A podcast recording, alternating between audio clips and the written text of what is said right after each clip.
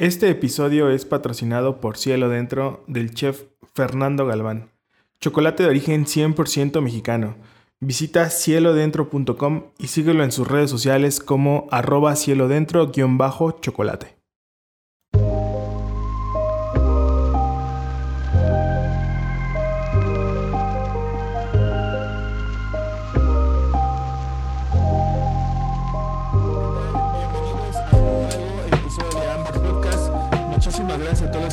A todos los que nos siguen sintonizando y apoyando y a compartir este contenido que a muchos nos les ha parecido interesante. Y bueno, el día de hoy tenemos a Julio, que fue una recomendación de Fernando Galván, un amigo nuestro. Y pues la verdad es que antes de, empezar a grabar, yo me di la tarea de, de, empezar a buscar en internet un poquito el proyecto. Es un proyecto muy interesante. Y bueno, Julio, mucho gusto. Eh, no sé si te puedas introducir aquí a toda la banda que igual no, no te ubica, no ubica tu proyecto, pero en particular, ¿quién es Julio? ¿A qué se dedica? ¿Qué hace? ¿Sueños? ¿Frustraciones? Lo que nos quieras compartir. Adelante. ¿Qué tal? ¿Qué tal, Ángel? Mucho gusto.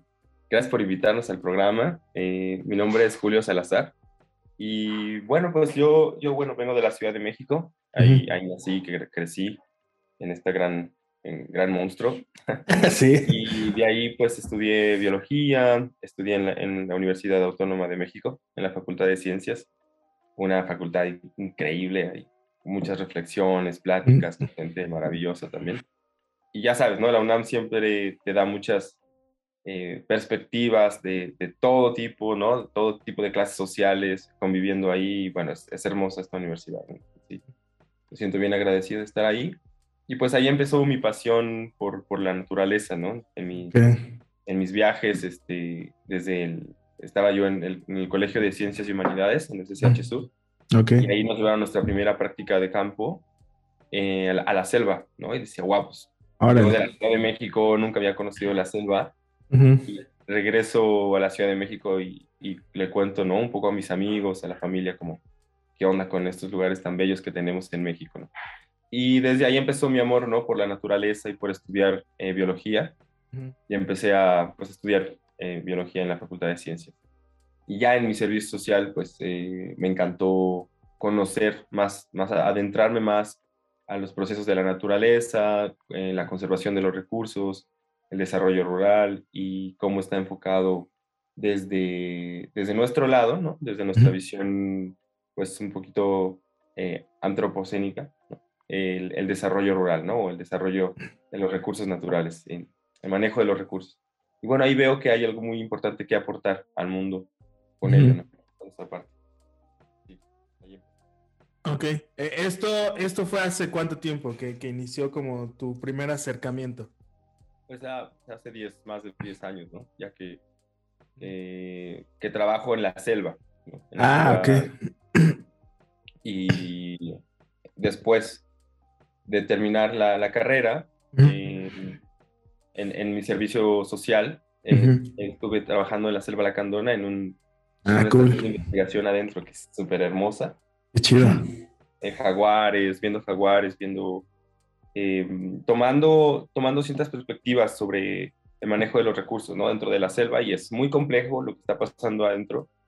Es demasiada historia, demasiado entender cada, cada parte de lo que está pasando en la conservación de, la, de las selvas mexicanas es súper complejo, muchas necesidades económicas y ahí es donde viene la parte del cacao, ¿no? Entonces, caminando en uno de, mis, de, las exploraciones que estábamos haciendo, pues encontré la mazorca de cacao y recuerdo un, pues uno de los habitantes de, de, ahí me dijo, mira, ese es el cacao, ¿no? Y yo en mi vida había visto una mazorca de cacao y dije, ay, esto, ¿no? Ya lo abrí, me, dijo, te puedes comer lo que está lo que está fuera de la semilla, pero no te comas la semilla porque está muy amarga. Mm. Entonces ya sí, la comí y dije, ah, esto está delicioso, ¿no? Parecía como una textura tipo de la guanábana. Ah, cool. La blanca, pero riquísima, o sea, de verdad cada una es muy diferente. Y ahí me llegó un poco el clic y, el, y el, el, el, el, switch así de, ah, wow, pues ¿por qué no hacen nada con esto? Mm. ¿Y por qué no, no trabajan tanto con el chocolate? Y pues adentrándome un poquito más después en, en, el proceso del desarrollo ahí en la selva, ya vi que, que, sí hay, pero que no había mucha conexión entre el chocolate, la selva, la gente, los consumidores y el origen, ¿no? Conocer, valorar mucho el origen de las cosas y la historia de las cosas de nuestros alimentos en México. Y bueno, el cacao, ya investigando más, pues tiene mucha, eh, mucha historia, ¿no? Mucha, mucha riqueza cultural que hay que, que hay que rescatar y que hay que valorar.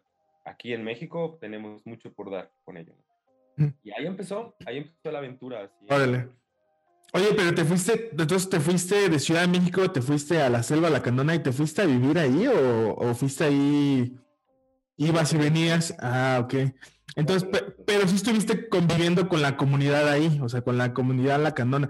No sé si nos puedes platicar un poquito cómo, cómo se vive dentro de la selva, qué, o sea, cómo funciona, cómo es su ecosistema. No sé si nos puedes, digo, porque igual y los que pues nunca hemos visitado o que tenemos muy poca información o posiblemente quizá nunca hemos escuchado, pues digo, sería muy interesante que pudiéramos aquí platicar cómo se vive esta parte, ¿no? Antes de entrar posiblemente al tema del cacao, que pues es, como eh, el tema del, del, episodio, pero ¿cómo se viven en estas, en estas regiones?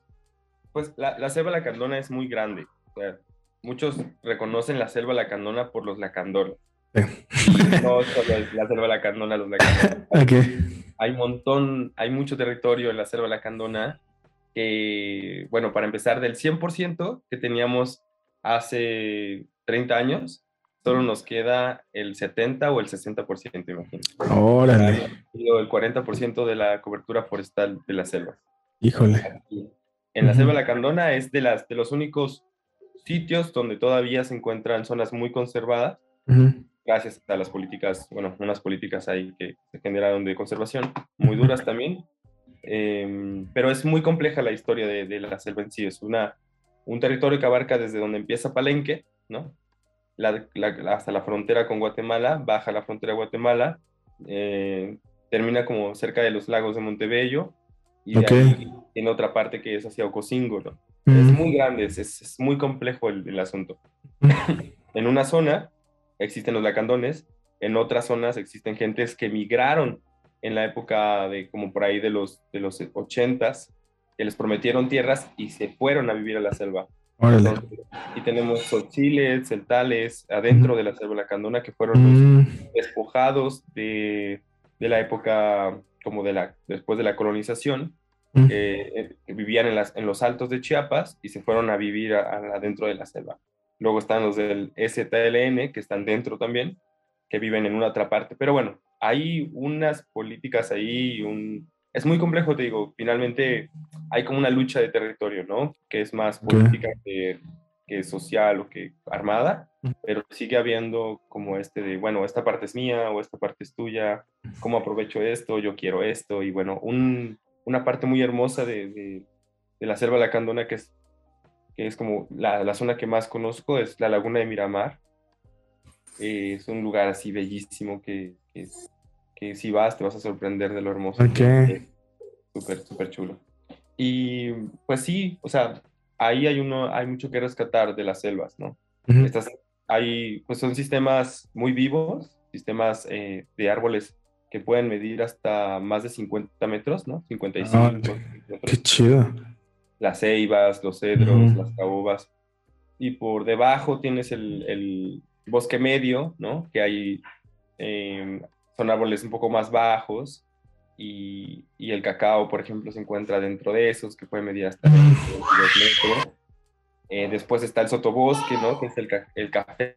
Puede haber café, puede haber guanábanas, eh, puede haber muchísimas, en las selvas puede haber muchas plantas que pueden comerse también, ¿no? Que son muy de ahí, ¿no? Muy endémicas, le llamamos nosotros. Y entre eso, todas esos, esas como capas de la selva, hay mucha, mucha vida, mucha, mucha vida. Y eso es lo complejo, ¿no? Hay demasiada vida, demasiado... Funciona muy rápido la selva, ¿no? A comparación de un bosque, la selva, el sistema de, de metabolismo de la selva es muy rápido, ¿no? O sea, se cae un árbol y llegan los hongos, llegan los insectos, llegan este, las plantas y todos se aprovechan de eso, ¿no? Para, órale, vamos a comérnoslo, ¿no? Este, montón de insectos que te comen, montón.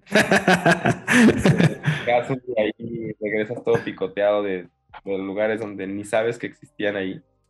Este, y bueno, es, una aventura, ¿eh? O sea, cada, cada viaje a la selva es una aventura.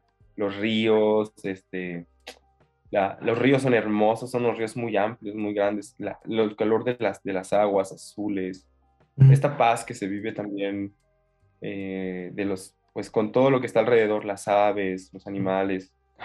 Pues te lo cuento desde una perspectiva, la verdad, muy, muy personal, pero a mí siempre me da mucha vida, ¿no? Cada vez que voy. Y te, te, recuerda lo duro que es vivir en la naturaleza, realmente, y lo alejado que estamos nosotros de la naturaleza como humanos últimamente en las sociedades. Y lo importante que es como volver a, a, conocer los orígenes de donde, de donde pues, vienen muchos de los alimentos, ¿no? Consumimos de Chido. Oye, y, y, dentro de esta, de, esta sociedad, vamos a llamarlo, ¿cómo, funciona su economía? ¿Cómo funcionan sus viviendas? Este, digo, porque también me parece muy importante, ¿no? Creo que, digo, está, está muy bonito, y creo yo, digo, así como me lo, me lo platicas, dije, ay, me dan ganas de, de visitar, pero este, pues, ¿cómo se vive? ¿Cómo es la realidad, ¿no? De, de la sociedad dentro de la selva.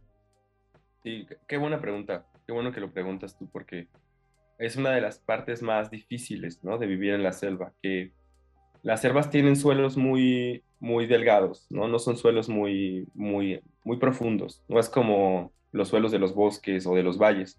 Okay. Eh, para poder cultivar en la selva necesitas tener em, una, una, un colchón de suelo fuerte, ¿no? En este caso maíz, frijol, en este caso eh, café, pero esto no te lo da si no existen los árboles. Entonces, la, la, mayoría de la gente en la selva vive, está por muchos años, cuando llegaron a colonizar ahí, vivieron del maíz, del frijol, ¿no? De criar algunos animales como puercos. Los lacandones es otra, es, es, otra historia, digamos, ¿no? Es como, de cierta manera, una leyenda de cómo tenían sus sistemas de cultivo, tenían cultivos como piñas, eh, pacayas, le llaman también, como muy de ahí, ¿no? Muy, muy del sistema ahí. Hay dos maneras, ¿no? Convivir con lo que hay, o, y también tienen su maíz, tienen su frijol, pero eran parcelas muy chiquitas.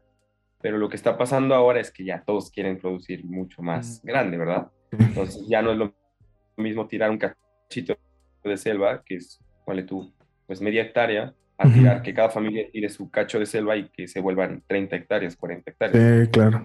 Y así se han deforestado más de 4.000 hectáreas ¿va? En, de la selva. y, entonces, pues cultivan maíz, cultivan frijol. Claro, eso es para mucho consumo personal, consumo familiar. Sí. eso no viven económicamente. De lo que pueden vivir económicamente, y eso también es un poco triste lo que está pasando, que es por lo cual el cacao es muy, muy buena opción para reducir esa deforestación, es el ganado. Okay. Cuando ya el maíz ya no da, porque ya tiraron la selva y ya no hay nutrientes en el suelo, eh, pasan a, cultivar pastos, ¿no? Y los pastos empiezan a darse, empiezan a darse. Ya cuando ya no, ya no puede dar, o sea, ya da lo máximo de pasto y, se, se, conserva así, meten el ganado. El ganado constantemente está circulando en esas tierras ya deforestadas. Entonces, lo que era selva se volvió plantíos de maíz o frijol o plantíos eh, agroforestales, que esos son otros que te voy a explicar ahorita. Y, y, y, lo que es de lo que era de maíz ya no da para maíz, ya se lo acabaron los nutrientes del suelo, se vuelven para, para ganado.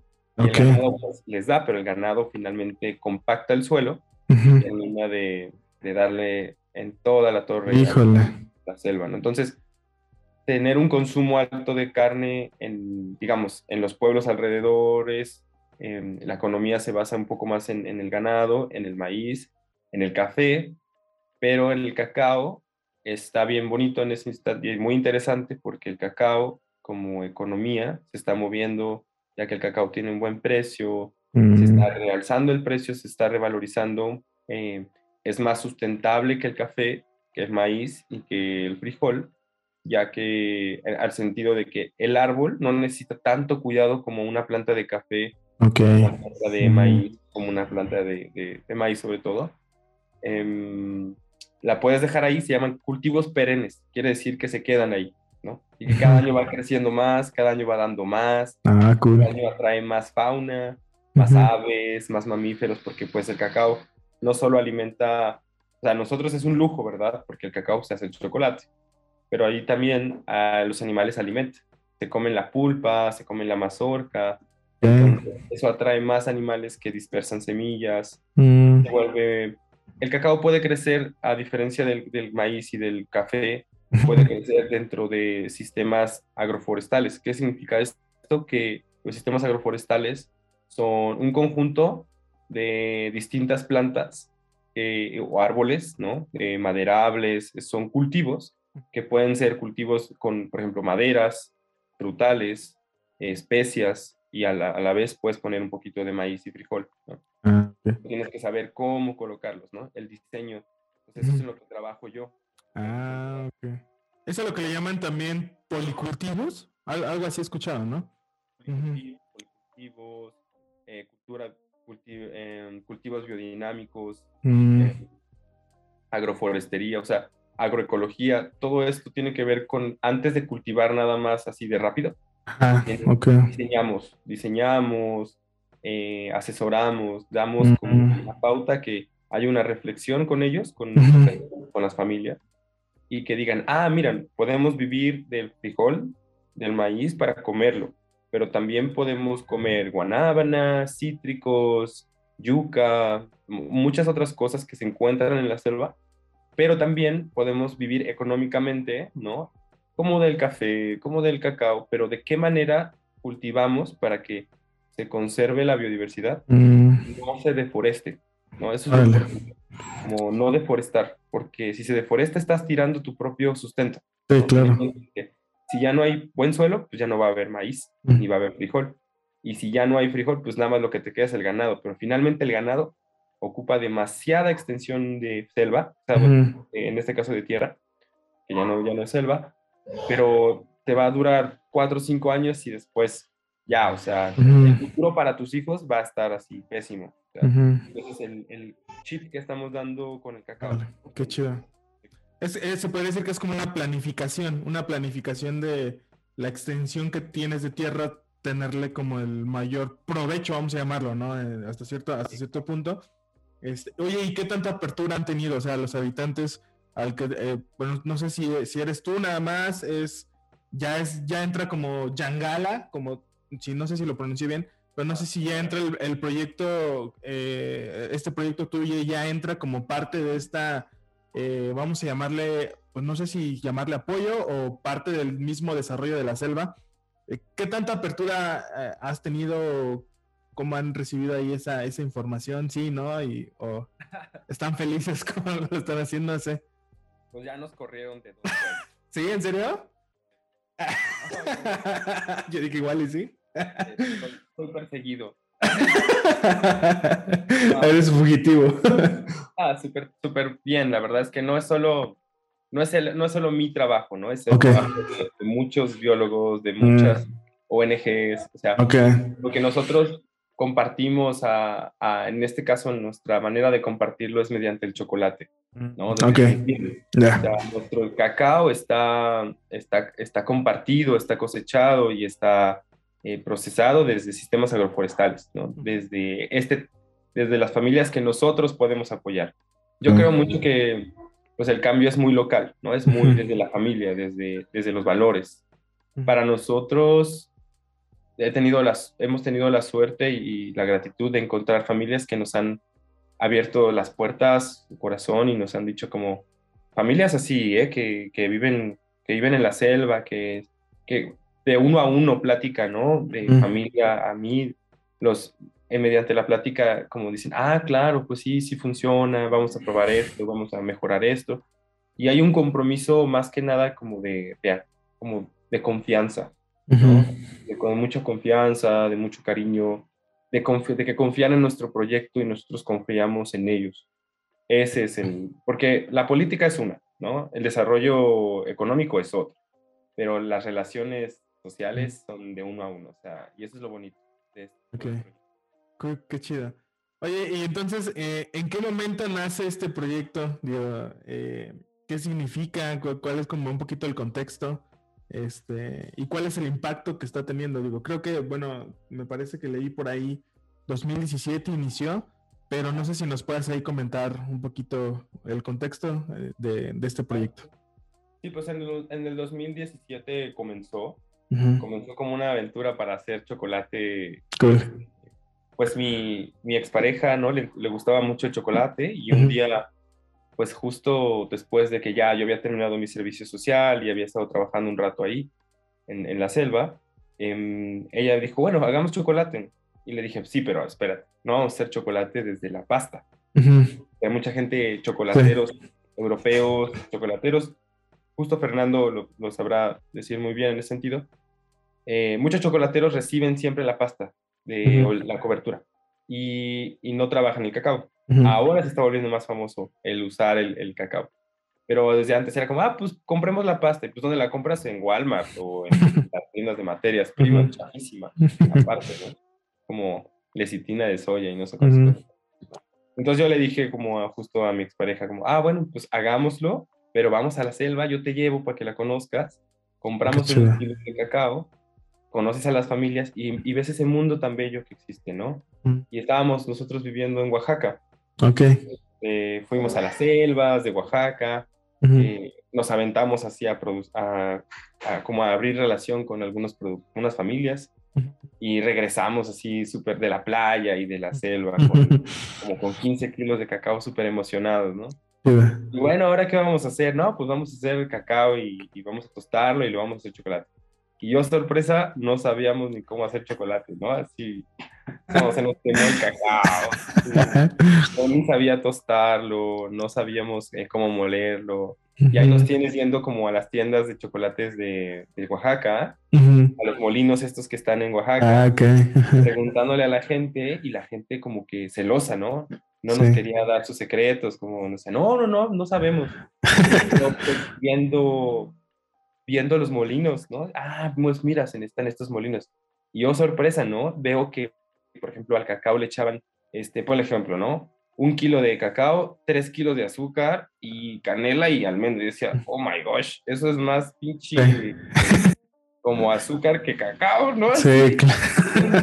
La gente, ¿no? Decía, no, tiene que ser cacao, cacao. Entonces, en esas reflexiones empecé a darme cuenta que la gente, o sea, nosotros necesitamos, necesitábamos un chocolate de alto porcentaje de cacao, pero bueno, ¿no? Y la mayoría de la gente a la, que le comprábamos el cacao en, en las selvas, eh, trabajaba un tipo de, de cacao que se llama cacao lavado es un cacao muy, muy amargo. Eh, bueno, en, en, realidad tiene mucha complejidad, más que, más que ser amargo, más, pero el lavado, de cierta manera, tiene esta tradición que, que es muy fácil, ¿no? No es tan mm. cuidado a veces, no, no, no le dan tanto el, ese, ese cuidado. Entonces, eh, pues ya por, por, lo que estudié, por, por la biología, me enseñaron mucho a investigar. Entonces yo me puse a investigar un montón sobre las tendencias del cacao, sobre la biología, sobre todo. Y, entonces empecé a ver que la fermentación es un proceso muy interesante que está sucediendo en todos lados, ¿no? Y la fermentación del cacao es como la fermentación del vino, como hace que mm. se activen todos los, los, complejos aromáticos, la química que existe dentro, y bueno, tiene que ver con más complejo, como de dónde viene el cacao, la región, la genética, eh, la historia, y eso le da mucho, mucho valor, ¿no? Valor cultural y valor aromático.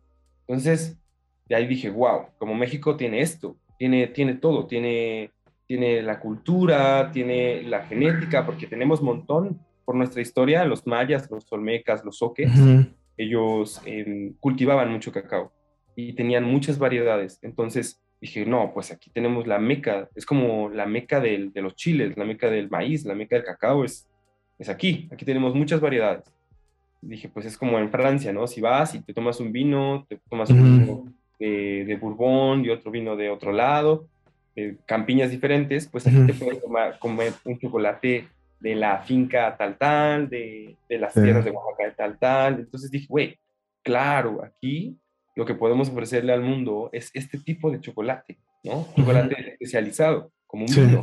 Entonces ahí me dediqué a, explorar selvas de México y decir, ah, bueno, pues este de Veracruz está bueno, o este de Teapa está bueno, o este de La Lacandona está bueno, este del Soconusco, y, conocer, y, entablar relación con familia uno a uno y decir, ah, bueno, hagamos esto, ¿no? Yo le compro su cacao, mejoramos junto la fermentación y yo le pago mejor el cacao. Y entonces empezó así. Y luego dije, ah, bueno, pero necesito vainilla también. Si quiero hacer un chocolate de vainilla, pues quiero una vainilla que también sea de un origen súper bueno, ¿no? Ok. Me fui a unas, a unas selvas en Oaxaca, en, en, la mera, mera sierra, así, y ahí preguntándole a la gente, ya no, sí, él tiene, y, explorando con ellos las selvas de ahí, y ya, ¿no? Ya tengo mi relación con, con las, con, con, los productores de ahí, y es una relación muy familiar, muy bonita, y donde siempre se respeta mucho como el precio, el acuerdo, eh, la palabra, para ellos es súper importante respetar la palabra. Es como, si fallas a la palabra, es como fallas a toda la confianza y se te cierran las puertas así, ¿no? ahí entendí lo importante que es como la claridad de la palabra y, el alimentar las relaciones con ese respeto y honestidad, ¿no? Muchísimo. Entonces, pues mucho aprendizaje, muchísimo aprendizaje. Es, es, bien bonito. Aprendo mucho de las familias también, ¿no? Y ahí empezó en ese, en ese viaje, como en, el viaje de, de hacer chocolate, en, se llamaba Alquimia antes. Ah, ok. ¿Y por, qué, ¿Y por qué mudó? ¿Por qué se cambió de nombre? Por, por aprendizajes, este, mm. aprendizajes de, de, marca. Hicimos el registro de la marca y resulta que la marca ya estaba registrada ah, como Alquimia Viva, de alguien que vendía galletas, algo así. Y dijimos, bueno, pues no importa, o sea, es la marca. Eh, volvimos a encontrar un, un nombre que, que, tuviera como la esencia y Hangala significa selva. Ah, ok. Angala significa selva en sánscrito. ¿no? Oh. Súper antiguo también. Entonces. Órale, está súper chido, ¿eh? Ah, el nombre es muy fuerte, ¿no? sí. De los, pues sí, de los idiomas más antiguos, ¿no? También es como. Quizá no es súper mexicano, prehispánico, así, pero tiene un sentido muy fuerte la palabra, ¿no? Angala. Sí. Y es por eso, porque trabajamos con las selvas y con la gente eh, que habita en las selvas. ¿no? Sí. Para mí era como súper importante que se, que se siguiera respetando el sentido de la selva, el origen del cacao, para hacer un chocolate. Órale. Y ahí fue la, Está súper chido toda esta parte porque digo, desde creo que desde que iniciamos la conversación, Ah, digo, algo que gira mucho es de, tu conversación es esta parte de las relaciones que tienes el uno a uno, ¿no? O sea, familia, alguna familia, alguna comunidad, y que al final del día creo que es, es, un, es un tema que pues muchas veces olvidamos, digo, ahora por la parte del consumidor, o sea, que el, que está consumiendo este tipo de productos derivados del cacao, vamos a llamarlos, porque podemos encontrar varias, varias cosas que salen del cacao este, saber, ¿no? O sea, esta parte de la trazabilidad, de dónde viene ese, ese producto, digo, es algo que, digo, veo que poco a poco va, ya van algunos proyectos que van haciéndolo, que van dándole valor, que van respetando el, el origen de, de, estos alimentos. Y la verdad es que conocerte a ti ahorita y conocer tu proyecto es que hasta me emociona, me emociona mucho. Y pues enhorabuena, qué, qué, chido que, que, el, proyecto está jalando. ¿Qué, ¿Qué, planes hay para el proyecto? ¿En, ¿En, dónde están? ¿Con qué comunidad están trabajando? ¿Qué es lo que están haciendo? ¿Hacia, hacia dónde van? Digo, ya vi su página en línea. Es, bueno, su sitio en línea, entonces igual vamos a pedir unas barritas de chocolate más adelante, pero, pero todo es muy chido. Pero ¿hacia dónde va? ¿Hacia dónde va Yangala? Ahorita, ah, bueno, ahora, ahora nos encontramos en una, en una parte como ya más estable del proyecto. Al principio lo más difícil fue entablar las relaciones y poder conocer las necesidades de cada uno. Por ejemplo, qué necesitan las familias para seguir produciendo el cacao que queremos nosotros, ¿no? O que como con esta calidad tan, tan importante que sí, sí hace la diferencia. Eh, porque pues tenemos que dar algo de mucha calidad para poder decir, ah, bueno, pues esto es lo que trabajamos, ¿verdad? Eh, entonces, eso era el principio. Ahora ya está más estable las relaciones, la, la manera de trabajar. Trabajamos con una familia en Soconusco, eh, una, una, una, cooperativa en Tapachula, eh, una familia en Calco, que trabaja también un cacao muy interesante de sistemas agroforestales. Em, y, y, y, unas familias en, en la Lacandona. En, total, trabajamos alrededor como unas 25 familias así. ¿no? Órale. Solo de cacao. De vainilla trabajamos con, con cuatro familias de, que, cultivan vainilla en, la Sierra de Oaxaca y de cardamomo con otra familia en la lacandona, todo, todo lo que viene de nosotros es mexicano. La, todo, todo, El azúcar, la vainilla, todo, todo, ¿no? O sea, no hay nada así que, que traigamos de otra parte del mundo. Es como nuestra filosofía es que, bueno, traigamos lo de manos que cultivan, eh, que cultivan, ¿no? Aquí en México, ya sea si es una nuez y lo que sea. El patachte también es súper interesante. Entonces, nos encontramos el patachte es, es familia del cacao, pero no es cacao. Es una nuez. Patachte se llama. O le llamaban árbol, árbol jaguar. Es, oh. es hermoso. Eh, tenemos una barra de esta, de este, de esta semilla mm. y les encantará el sabor. Es como una nuez, pero como una nuez de la selva, súper exótico. Así es muy rico, muy, muy rico. Eh, te lo puede comer solito, sí. Eso es muy suave. Y bueno, ahora ya tenemos esto, ya tenemos las barras, la colección de barras, ya tenemos este, nuestras líneas de comercialización más estables. Y lo que viene es como darle ese impulso, porque es un proyecto emprendedor, no es una empresa ahora. Darle un impulso a una empresa, ¿no? Una empresa socialmente responsable, ecológicamente responsable. Y para eso necesitamos inversión, necesitamos más estructura.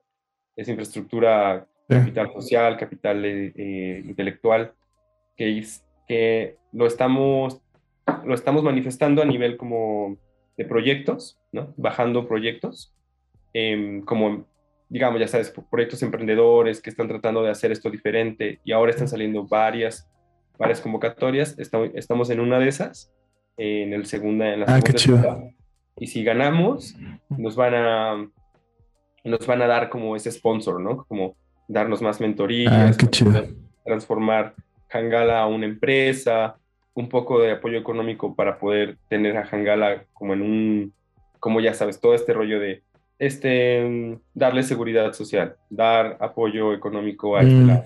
Incluso cómo bajar más apoyos, no solo para nosotros, sino para las familias, para poder dar mayor infraestructura a su cacao, a sus, a, sus, a otras cosas que a veces ni siquiera nos imaginamos. Por ejemplo, imagínate, ¿no?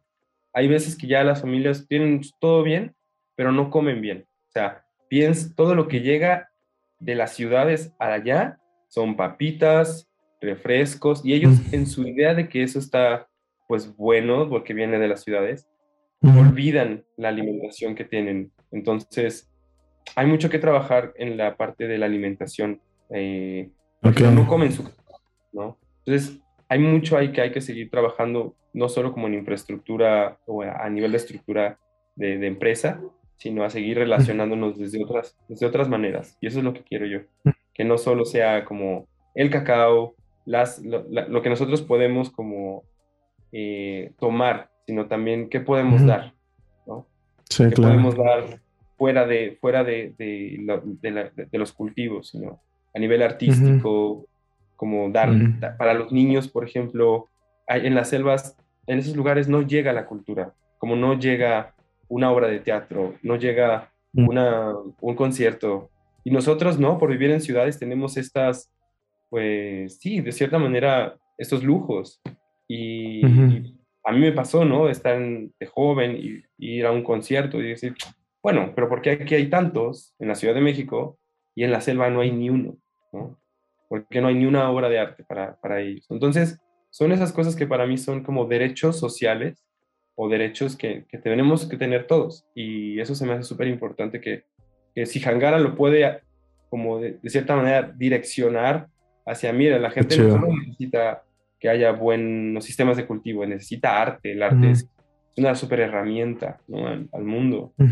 Necesita educación. ¿Y de qué tipo de educación? No educación de eh, si tú tienes esto, vas a lograr esto con dinero, solo con dinero. No, no, no. Educación real, como valores.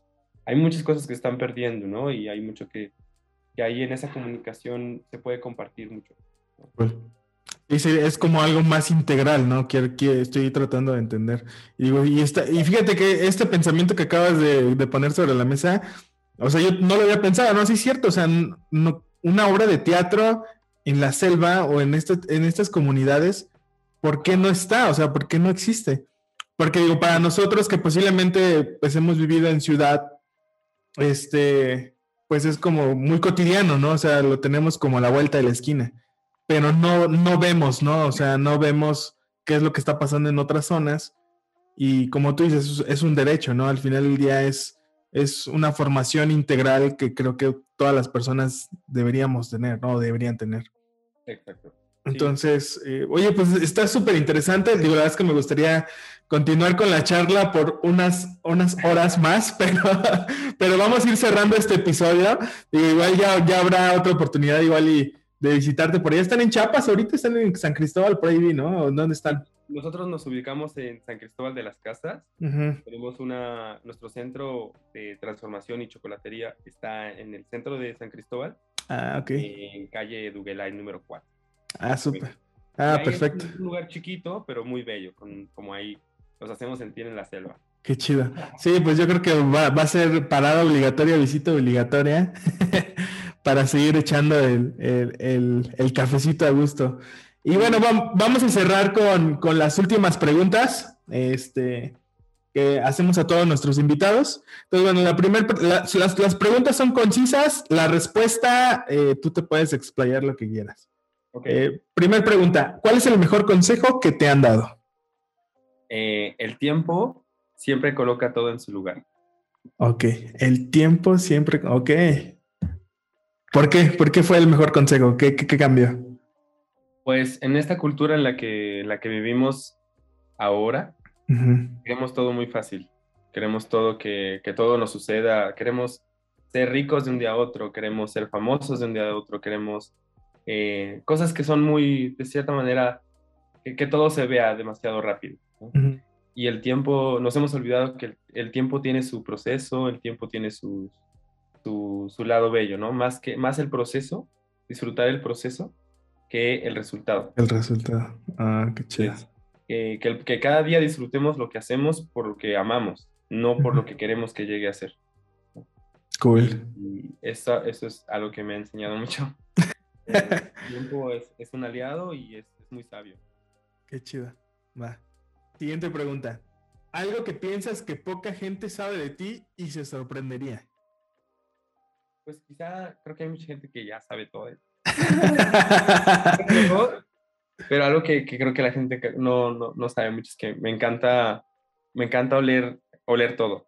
Así, okay. oler este, ya las maderas, como después de estudiar el cacao, eh, me volví loco porque el cacao tiene como 500 compuestos aromáticos, ¿no?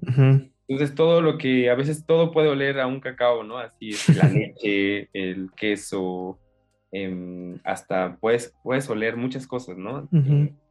Y eh, a mí me encanta oler, oler todo.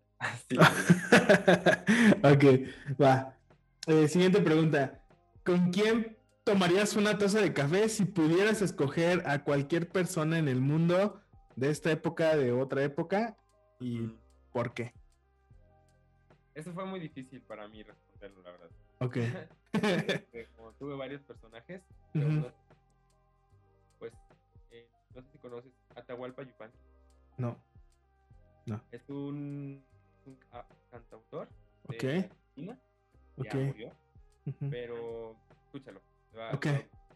¿Y, por qué, ¿Y, por qué, te gustaría tomarte una tacita de café con él? ¿Alguna razón en particular? Eh, sus canciones me hacen sonar mucho de, la, de la, vida, ah. la, vida, del campo, de la vida que ahora y creo que es un Ok. A nivel reflexivo, canciones te, te van a encantar. Va, va, vamos a buscarlas. ya es viejo, es un señor ya. Ok, va. Este, siguiente pregunta. Libro, película, serie o documental que ha cambiado tu forma de pensar y por qué. Bueno, hace poco vi una que, que, me ha, últimamente pasando por un proceso muy duro, me hizo darme cuenta esta película que se llama Wisdom of Trauma de Gabor Mate. Ok. Es de un terapeuta, ¿no? Y bueno, esta, esta, este documental, película documental, me enseñó a que pues cada, cada uno de nosotros traemos ciertos, mm, cierta historia, ¿no? Que nos hace ser así como somos, que nos hace eh, tener cierta esencia, que a veces cada día descubrimos más en, en, ello, pero algo que ahora no aceptamos mucho de nosotros es el dolor, ¿no? No queremos que nos duela, no queremos, queremos estar todo el tiempo felices y nuestra sociedad castiga a la gente que, que tiene dolor o que quiere expresar su, su tristeza, su, su, llanto, ¿no? Y, y en, en, ese dolor hay mucho, mucha riqueza, como mucho que seguir creciendo, mucho que, que vernos a nosotros mismos, en nuestra historia y, y, comprender que a veces hacemos las cosas no, no por, por, por tener el, el, no por la acción, sino por la intención que lleva muchísimo antes, ¿no? La historia nos dice mucho de nosotros. Y, y, este documental es hermoso por eso. Órale. ¿Este, ¿Está en la Netflix o dónde, o dónde lo encontramos? No, fíjate que ah. estaba, estaba libre hace unos ah. días, está, pero lo pueden encontrar en la web, Wisdom mm. of Trauma. Ok. creo que sea muy caro. Ok, la renta, ¿no? Uh -huh. la, la, verdad es, yo creo que cada uno de nosotros tiene que ver este, este, este documental. Sí, suena interesante, vamos a, a buscarla. Ok, siguiente pregunta. Un aprendizaje que haya marcado tu vida, o sea, un momento en tu vida que tú ubicas que es un parteaguas este, en, la, en la vida de Julio. Sí, pues para mí uno es, fueron dos. Ok. Fue conocer la selva, ¿no? Okay. Conocer, conocer la, la selva en sí, su, estar adentro de una selva y conocer toda esta eh, manifestación de vida tan imponente que puede ser y muy peligrosa y a la vez muy bella como que hay que tener cuidado con tus acciones. Uh -huh. eh, y, y, bueno, la otra es como el, la separación de mi, de mi socia pareja, ¿no? okay. que fue, ha sido muy doloroso, pero a la vez muy, como darme cuenta que hay, hay mucho más, ¿no? De, de, solo lo que pasa ahí de romper, sino mucho que, que crecer con esto, ¿no? De darse cuenta. Porque justo empezamos juntos el proyecto y ahora, pues ahora lo dirijo yo y ella se, se, salió, pero ha sido como, pues síguelo, ¿no? Si tú, si es algo un sueño realmente, que siga, ¿no? El sueño. Ah. Siguiente pregunta y última, eh, recomendaciones de colegas o proyectos que actualmente sigues y que te inspiran. Um, hay uno que me gusta, que es de otros amigos, uh -huh. que se llama Sotutja. Ok es un proyecto que se encuentra en Mérida, en las, en las selvas de, de cerca de Mérida, en un pueblo que se llama Sotuta. Mm. Y ellos tienen unas, unas tierras de selva que están empezando a crecer sistemas agroforestales, mm. hacer proyectos de cultura, lo que hablábamos, ¿no? Del desarrollo más, más completo, más que el económico. Como, sí. ah, te voy a poner tu piso de, tu piso de, de cemento, ¿no? ya, ya pasó. como, vamos a dar arte, no vamos a, a, dar lecturas, vamos a, vamos a crecer de manera más consciente, ¿no? En okay. alimentación, arte, Va. Sotuta. Sotutja. Sotutja, ok, va. Perfecto. Y otro que me gusta mucho eh, de cerveza, de otro amigo, que se llama Monstruo de, Monstruo de Agua. Ah, ok, sí, sí las hemos probado. Estos también me caen re bien, son bien chidos y sus cervezas también vienen también de mucho, tienen mucho contexto eh, agroecológico y consciente, ¿no? Eh, mm. O sea, como tomar una cerveza no por ser alcohol, sino por degustar el origen de la cerveza, ¿no? Eso es impresionante. O sea, todo con, oh, este, con este clic está, está muy interesante. Es rica su cerveza. Sí. Sí, sí, pues vamos ahí a, también a contactarlos, escribirles, a ver si quieren jalar al podcast. Seguro va a estar. Va que va. Bueno, pues este, pues muchísimas gracias por tu tiempo, Julio. La verdad es que, digo, en lo personal la pasé, la pasé muy chida en, este, en esta casi hora que nos echamos de plática. Este, conocer un poco lo que están haciendo, la verdad es que eh, nos anima también a nosotros un poquito lo que estamos haciendo con, con, con nuestra marca de café. Eh, digo que ahora sí que hemos encontrado hasta cierto punto una similitud entre el cacao, el café y todo lo que se puede lograr, ¿no? Esta parte que mencionas mucho del de los culti policultivos o uh, no me acuerdo cómo que, qué palabra utilizaste, pero que, que, que, tengan como esta parte, ¿no? O sea, que de manera consciente puedas tener, sabes que esta planta o, o este fruto puede ayudar tanto a las plantas que tenemos y puede ser como para comercializar o posiblemente para el consumo, ¿no? O sea, esta planificación se me hace súper interesante y creo que, que este, pues cuando lleguen a publicar su libro o algún libro o algo, este, sería muy interesante no tenerlo. oye, bueno, aprovechando antes de cerrar el episodio, ¿dónde podemos encontrar como información que tú nos puedas recomendar, como donde podamos consultar este tipo de información? Digo, ya que nosotros tenemos acercamiento con algunos productores de café y muchas muchas de las personas que escuchan el podcast también tienen cierta relación con productores y esta información yo creo que es muy valiosa. ¿Dónde tú nos puedes recomendar hacer como algún tipo de consulta? Em, pues está el, con Receipt, que es este, un sistema de, información que tiene el, el, el CONACIT. Hay unos que son libres, hay otros que son de paga. Eh, yo por estar, digamos, ahora en la maestría de COSUR aquí en, Chiapas, em, tengo este sistema libre, ¿no? Como es más así. Es, son son, digamos, papers básicos de ciencia básica, artículos de, ciencia básica, pero te ayuda mucho a entender. Y luego están las bibliotecas de COSUR, que también aquí en, San Cristóbal o en algunas partes del sur de México se han hecho muy buenas, muy buenas tesis, muy buenos artículos de difusión sobre los sistemas agroforestales, ¿no? En el café hay muchísimos, o sea, el café ha tenido mucha inversión de investigación. Yo, de hecho, mi, mi tutor de, maestría, él es, eh, él es de los mejores de café, él trabaja con, con, muchas asociaciones de café, cooperativas, y todo eso lo estamos transportando al cacao, en, el avance que ha tenido el café. Em, a mí me encanta el café también, yo creo que los dos son hermanos, son, son hermanos, son muy bellos, la, la textura, el sabor, es increíble. Conozco Cafeología, ¿no? Que son amigos nuestros y a ellos les damos chocolate, por ejemplo, ¿no? Em, y somos súper enamorados de, de, todo este rollo, ¿no? Em, pero creo que sí, hay mucho que, que, seguir hablando del café y con el cacao se, empalman muy bonito y mientras tenga este contexto social justo, se respete la, la, tierra, el café puede tener también este gran impacto también de manera positiva, pero hay que tener pues mucho cuidado con nuestro consumo también. Sí, claro. Ok, perfecto. Bueno, pues para todos los que nos escucharon, muchas gracias. Bueno, eh, Julio, ¿dónde pueden encontrar tus productos, los chocolates? ¿En dónde, en dónde, pueden, pueden este, encontrarlo? Pues ahora más que nada está en la, en la web, o sea, en, el e-commerce. Eh, pueden encontrarnos ahí. En la Ciudad de México también tenemos eh, Botánica Granel, Smartfish, en tienditas que, que siguen siendo de como de, de abastecimiento de otros productos pero ahí nos pueden encontrar en, Monterrey, en ah, Ciudad de México, en varios estados ya tenemos, pero si gustan escribirnos ¿no? a, nuestro Instagram, Hangala MX, les decimos nuestros puntos de distribución. Ah, perfecto, excelente. Y si no, ya mandamos a todo, todo México. Ya está. pues nosotros vamos a nuestro poder ahorita que acabemos la conversación. Oye, pues muchísimas gracias Julio, muchísimas gracias a todos los que nos estuvieron escuchando y nos vemos en el siguiente episodio. Bye.